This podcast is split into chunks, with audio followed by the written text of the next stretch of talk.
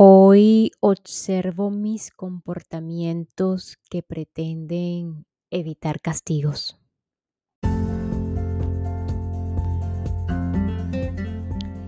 Cada comportamiento en el ser humano, sus actos, conductas o actitudes pueden ser el resultado de un proceso netamente mental, consciente, inconsciente, voluntario y o involuntario. Cuando nos hacemos responsables de nuestras conductas, de nuestro comportamiento, estamos asumiendo, por un lado, que hemos venido actuando un gran porcentaje totalmente inconscientes. Y ya que aquí inicia ese cambio interior, nos estamos haciendo un poco más conscientes y por otro lado, estamos renunciando a sí mismo a que los otros hagan lo que nos corresponde hacer. Ser feliz por nosotros mismos, como una total decisión individual en la forma, por supuesto separada, hasta que llegue al punto de que sea una decisión única en la no forma y todos unidos. Y es así con este cambio de conciencia. Es cuando nuestros comportamientos, nuestras actitudes ya no buscarán ganancias ni pérdidas, por así decirlo. Y más importante, ya no comenzamos, o ya, perdón, comenzamos a abandonar o renunciar a todo aquel comportamiento que busque castigos o evite castigos.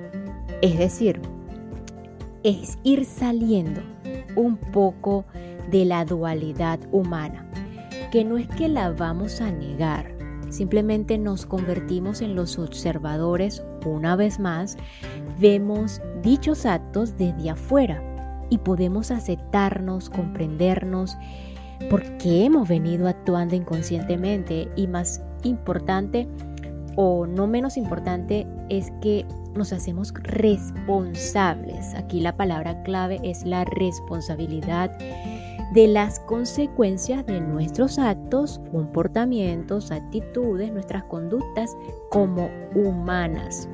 Una vez más, al hacernos responsables, pues sin duda vamos a, salir eh, de ese mundo del victimismo.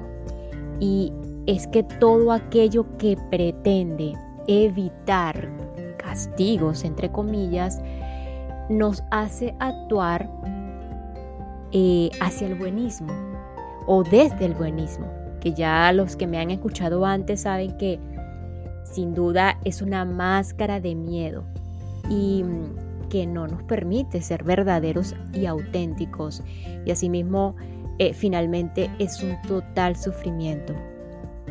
Y con esta decisión hoy de continuar en la observación, en este caso, en esta particular, de nuestros comportamientos o aquellos eh, comportamientos que pretendan evitar castigos, vamos eh, a continuar con la una nueva tierra, un despertar al propósito de tu vida, del autor alemán Eckhart Tolle. Estamos específicamente en el cuerpo del dolor Hoy, eh, cómo o de cómo se alimentan los pensamientos del cuerpo del dolor, de cómo se alimenta del drama el cuerpo del dolor y así sucesivamente el cuerpo denso del dolor y si es posible el entrenamiento, los medios de comunicación y el cuerpo del dolor.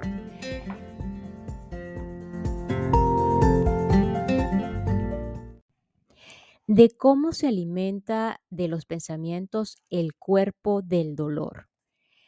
El cuerpo del dolor despierta cuando siente hambre y es hora de reponer la energía perdida, pero también un suceso puede activarlo en cualquier momento.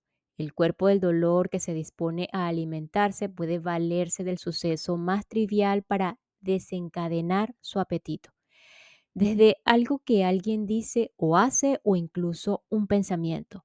Si la persona vive sola o no hay nadie cerca en el momento, el cuerpo del dolor se alimenta de los pensamientos. De un momento a otro los pensamientos se tornan profundamente negativos. La persona estaba seguramente ajena al hecho de que justo antes del torrente de pensamientos negativos, una oleada de emoción invadió su mente en la forma de un estado de ánimo negro y pesado, de ansiedad o de ira. Todos los pensamientos son energía y el cuerpo del dolor procede a alimentarse de esa energía. Pero no cualquier pensamiento le sirve de alimento. No, es necesario, no es necesario ser particularmente sensibles para notar que un pensamiento positivo genera una sensación distinta a la que genera uno negativo. Aunque es la misma energía, vibra en una frecuencia diferente. Un pensamiento alegre y positivo es indigestible para el cuerpo el dolor, el cual solamente puede alimentarse de los pensamientos compatibles con su propio campo de energía. Todas las cosas son campos de energía vibratorios en constante movimiento. La silla en la cual nos, sentamos, el libro que sostenemos en las manos parecen ser sólidos e inertes solamente porque esa es la manera cómo nuestros sentidos perciben la frecuencia de sus vibraciones, es decir, el movimiento incesante de las moléculas, los átomos, los electrones y las partículas subatómicas que en su conjunto conforman eso que vemos en forma de silla, libro, árbol o cuerpo. Lo que percibimos como materia física es energía que vibra se mueve en una determinada gama de frecuencias. Los pensamientos están hechos de la misma energía, pero vibran a una frecuencia más alta que la de la materia, razón por la cual no podemos verlos o tocarlos. Los pensamientos tienen su propia gama de frecuencias. Los negativos están en la parte inferior del espectro, mientras que los positivos están en la parte superior de la escala. La frecuencia vibratoria del cuerpo del dolor resuena con la de los pensamientos negativos, razón por la cual solamente puede alimentarse de ellos. El patrón usual por el cual el pensamiento crea las emociones se invierte en el caso del cuerpo del dolor, por lo menos inicialmente. La emoción del cuerpo del dolor no tarda en apoderarse del pensamiento y una vez que eso sucede, la mente comienza a producir pensamientos negativos. La voz de la mente comienza a contar historias de tristeza, angustia o ira acerca de la vida, de nosotros mismos, de las otras personas, de los sucesos pasados, presentes, futuros o imaginarios. La voz culpa, acusa, reniega, se imagina y nosotros nos identificamos totalmente con lo que dice la voz y creemos todos sus pensamientos distorsionados. Es el momento en que se apodera de nosotros la adicción a la infelicidad. No es tanto que no podamos frenar el tren de pensamientos negativos, sino que no deseamos hacerlo. Esto se debe a que en ese momento el cuerpo del dolor está viviendo a través de nosotros y suplantando a nuestro verdadero ser. Y al cuerpo del dolor le es placentero el sufrimiento. Devora ansiosamente todos los pensamientos negativos. En efecto, la voz que habla usualmente en la mente se ha convertido en la voz del cuerpo del dolor y ha asumido el control del diálogo interior. Se establece entonces un círculo vicioso entre el cuerpo del dolor y el pensamiento. Cada pensamiento alimenta el cuerpo del dolor y este, a su vez, genera más pensamientos. En algún momento, después de unas cuantas horas o hasta días, una vez que está satisfecho, el cuerpo del dolor vuelve a dormir, dejando tras de sí un organismo agotado y un cuerpo mucho más susceptible a la enfermedad. Se parece mucho a un parásito psíquico y eso es en realidad. De cómo se alimenta del drama el cuerpo del dolor. Cuando tenemos personas a nuestro alrededor, especialmente el cónyuge o un familiar cercano, el cuerpo del dolor busca provocarlas para poder alimentarse del drama que seguramente sobrevendrá. A los cuerpos del dolor les encantan las relaciones íntimas y las familias porque es a través de ellas que obtienen mayor alimento. Es difícil resistirse cuando otro cuerpo del dolor está decidido a provocar una reacción en nosotros. Conoce em, instintivamente nuestros puntos más vulnerables. Si su primer intento no, no prospera, ensayará una y otra vez. Es emoción pura a la casa de más emociones. El cuerpo del dolor de la otra persona desea despertar el nuestro para que los dos puedan alimentarse mutuamente. Muchas relaciones pasan por episodios violentos y destructivos montados por el cuerpo del dolor a intervalos periódicos. Un niño experimenta un sufrimiento casi insoportable cuando se ve obligado a presenciar la violencia emocional de los cuerpos del dolor de sus padres. Sin embargo, ese es el destino de millones de niños del mundo entero, la pesadilla de su diario vivir. También es una de las formas de transmitir el cuerpo del dolor de generación en generación. Después de cada episodio los padres se reconcilian y hay un intervalo de paz relativa en la medida en que el ego lo permite. El consumo excesivo de alcohol suele activar el cuerpo del dolor especialmente en los hombres, pero también en las mujeres. En estado de ebriedad, la persona sufre un cambio completo de personalidad cuando el cuerpo del dolor asume el control. Una persona profundamente inconsciente cuyo cuerpo del dolor se reabastece periódicamente a través de la violencia física suele dirigir esa violencia contra su cónyuge o sus hijos. Cuando recupera la sobriedad, su arrepentimiento es grande y auténtico y promete seriamente no volver a cometer esos actos de violencia. Sin embargo, la persona que habla y promete no es la entidad agresora, de tal manera que es seguro que vuelva a caer en ese comportamiento una y otra vez, a menos que reconozca el cuerpo del dolor que vive en su interior opte por estar presente y logre dejar de identificarse con ese cuerpo del dolor. En algunos casos es posible hacerlo con la ayuda de asesoría profesional. La mayoría de los cuerpos del dolor buscan infligir sufrimiento y ser a la vez víctimas de él, pero algunos son principalmente victimarios o víctimas. En cualquiera de los dos casos se alimentan de la violencia, sea esta física o emocional.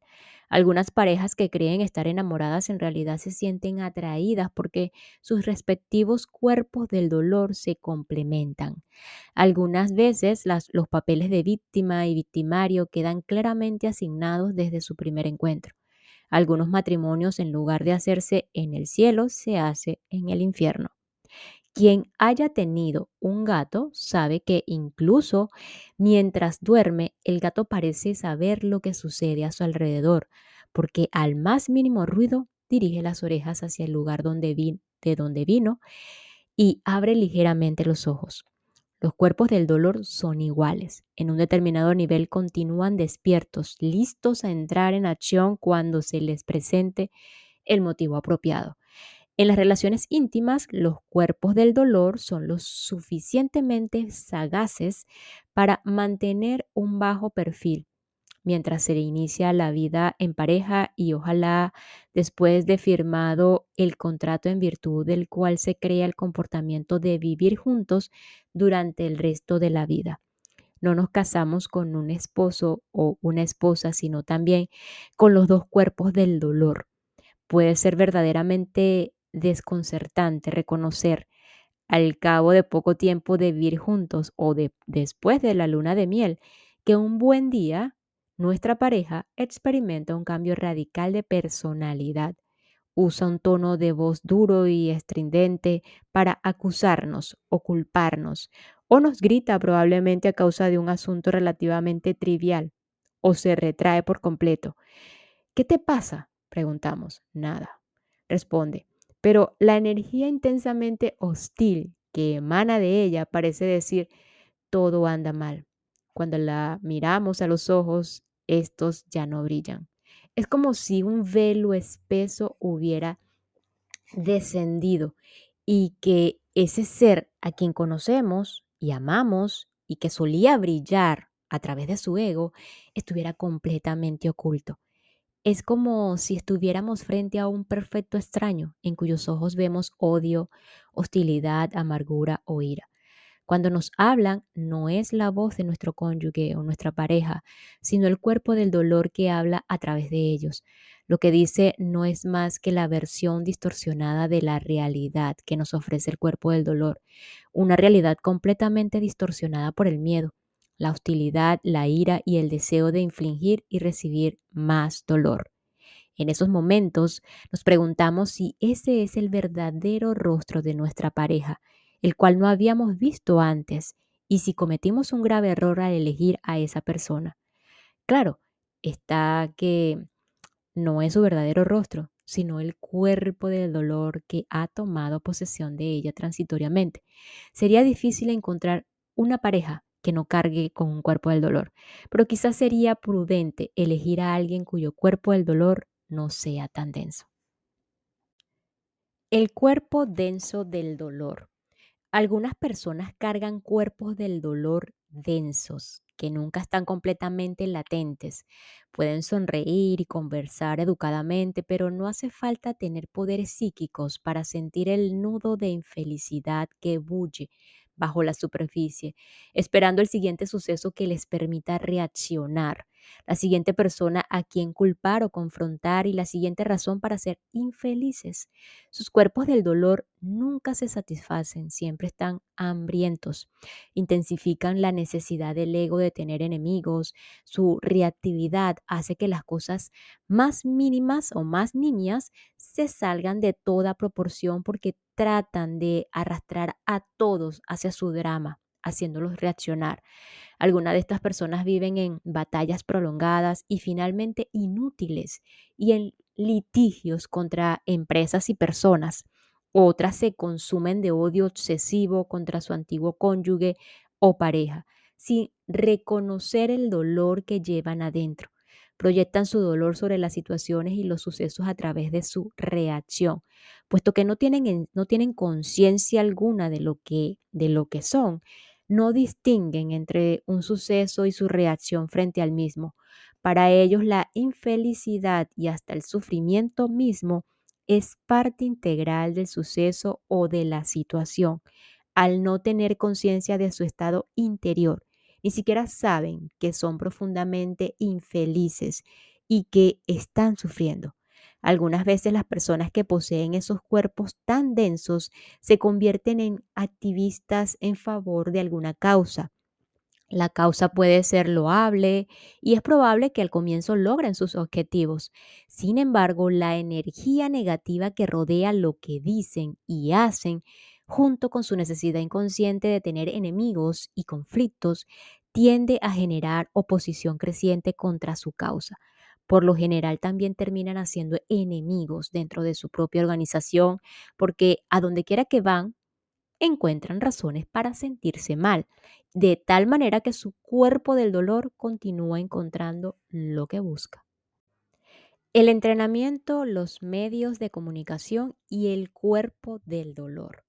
Si usted no está familiarizado con la civilización contemporánea, si hubiera llegado desde otra época o desde otro planeta, una de las cosas que le sorprenderían es que millones de personas pagan por la fascinación de ver cómo los seres humanos se matan entre sí y provocan sufrimiento, diciendo que es por entretenimiento. ¿Por qué las películas violentas atraen a un público tan grande? Hay una industria enorme, parte de la cual se sostiene gracias a la adicción de los seres humanos por la infelicidad. Es obvio que las personas ven esas películas porque desean sentirse mal. ¿Qué es lo que motiva al ser humano a querer sentirse mal y decir que eso es bueno? El cuerpo del dolor, por supuesto. Buena parte de la industria del entretenimiento está dirigida a él. Entonces, además de la reactividad, los pensamientos negativos y el drama personal, el cuerpo del dolor también se renueva directamente a través del cine y la televisión. Son cuerpos del dolor los que escriben y producen esas películas para que otros cuerpos del dolor paguen por verlas. ¿Acaso siempre es malo mostrar y ver violencia en la, red, en la televisión y en las pantallas de cine? Alimenta toda esa violencia al cuerpo del dolor. En la actual etapa evolutiva de la humanidad, la violencia no solamente es generalizada, sino que va en aumento. A medida que la vieja conciencia egotista, amplificada por el cuerpo colectivo del dolor, se intensifica antes de su muerte inevitable. Si las películas muestran la violencia dentro de su contexto más amplio, si muestran el origen y las consecuencias de esa violencia, y si muestran lo que le hace a la víctima y también al victimario sí muestran la inconsciencia que está detrás de ella y que se pasa de generación en generación. La ira, el odio que viven en forma de cuerpo del dolor de cada o en cada ser humano. Entonces, las películas pueden desempeñar un papel fundamental en el despertar de la humanidad. Pueden ser el espejo en el cual la humanidad vea reflejada su locura. Aquello que reconoce la locura como tal, aunque sea la propia, es cordura es el despertar de la conciencia, es el fin de la demencia. Esa clase de películas existen y no alimentan el cuerpo del dolor. Algunas de las mejores películas contra la guerra son aquellas que muestran su realidad en lugar de una versión idealizada de la misma. El cuerpo del dolor solamente se puede alimentar de las películas en las cuales la violencia se presenta como un comportamiento normal y hasta deseable o que glorifican la violencia con el único propósito de generar emociones negativas en el observador y convertirse así en una cura para el cuerpo adicto del dolor, adicto al dolor. Los tabloides no venden principalmente noticias, sino emociones negativas. Alimento para el cuerpo del dolor, indignación general, grita el titular en tres pulgadas o desgraciados. Los tabloides británicos son verdaderos maestros en esto. Saben que la emoción negativa vende muchos más periódicos que las noticias. Los medios noticiosos en general, incluida la televisión, tienden a prosperar a base de noticias negativas. Mientras más empeoran las cosas, más emocionan los presentadores y muchas veces esa emoción negativa es generada por los medios mismos. A los cuerpos del dolor sencillamente les encanta. Y nos despedimos con lo siguiente. El cuerpo del dolor no es más que una adicción a la infelicidad. Nos escuchamos en el próximo episodio para continuar con una nueva tierra, un despertar al propósito de tu vida de el autor alemán Eckhart Tolle, una mm, herramienta más para ayudarnos a salir de esa inconsciencia y comenzar a conectar más con el verdadero ser, con nuestra maestría interna que nos conduce automáticamente al camino de la sanación, de la paz interior y por supuesto de la felicidad.